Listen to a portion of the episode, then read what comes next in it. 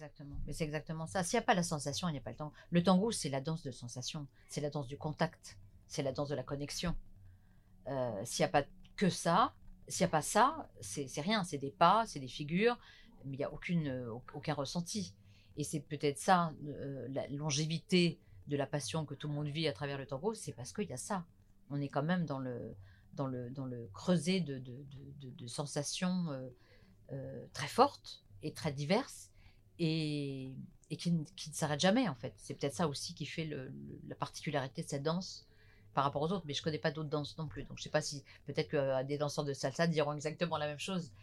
J'en sais rien, mais en tout cas, à travers le tango, je trouve que c'est une richesse euh, sans fin d'expériences, de, sensations, de, de connexions, de rencontres euh, qui se passent, encore une fois, sur la piste de balle.